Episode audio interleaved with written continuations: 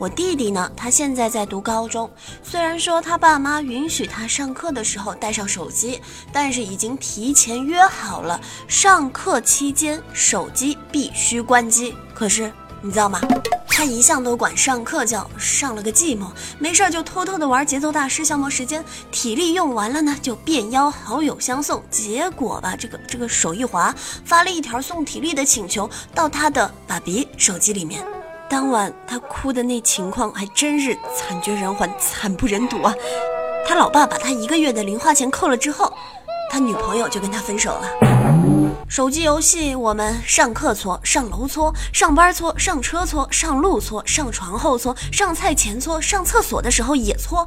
想知道微信游戏是怎么吸引你搓搓搓搓搓搓搓搓个不停的吗？那就听今天的早安游戏圈吧。自古游戏是节操，每日一听长姿势。欢迎收听今天的早安游戏圈，我是环小英。不知道大家有没有这样的感觉呢？腾讯一向是喜欢把所有的业务都放到一个软件上去，QQ 如此，微信呢？现在也如此了。从一开始的语音聊天，到后来的朋友圈、公众号、游戏支付、打车，微信逐渐包括了越来越多的功能，变成了一个几十兆大小的硕大应用。而在这些应用当中呢，最为成功的就要数微信游戏了。最近，腾讯将自己手游部门的工作考核标准提高到了一百二十亿元。这笔进账几乎占据了2014年中国整个手游行业预期收入的半壁江山。微信游戏是如何成就今天的辉煌的呢？遥想当年，微信刚刚出品打飞机这款听起来伤风败俗的游戏的时候。我只是觉得啊，这款游戏的画面诡异，机制复古，居然还能吸引这么多人来玩。不过好友们既然都来玩，我也就顺便试试吧，不然怎么好意思在朋友圈里混下去？很多人都抱着跟我一样的想法啊，于是乎。微信就开启了一个全民打飞机的时代。刚开始打飞机还是免费的，后来原地复活呀、新型的飞机啊等等支付的功能陆续的开发了出来。为了吊打排在自己上面的好友，满足自己小小的虚荣心，玩家们的飞机越打越爽，也越来越贵，根本停不下来。以企鹅爸爸的聪明才智，微信游戏当然不会止步在一个小小的飞机上面啦。消除跑酷类的轻度游戏接踵而至。哼，微信出这么多的游戏，让我非常的不满。你这一手简直是公然在抢早安游戏圈的生意嘛！你出这么多种游戏，谁以后还在蹲茅坑的时候听我们的早安游戏圈呢？啊？什么？我想太多了？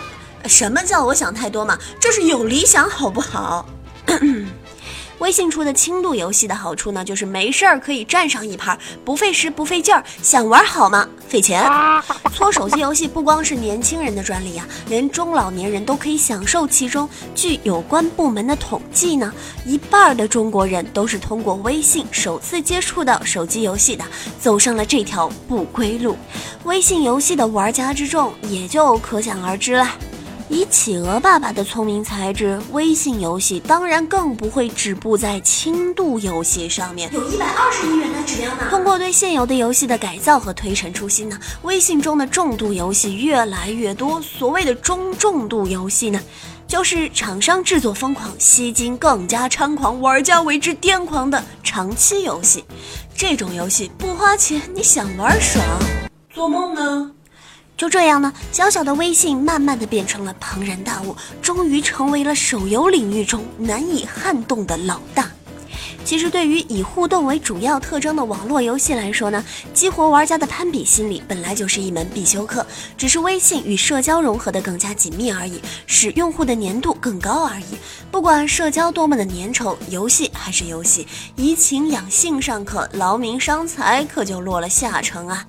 所以呢，小英我就建议大家，如果大家还在苦苦的玩着游戏，排名呢却始终不容乐观的话，其实嘛，不用掏钱的，只要删掉排在自己前面的好友，这排名自然就步步升高了，倍儿有面子，是吧？好了，那今天的早安游戏圈到这里就结束了。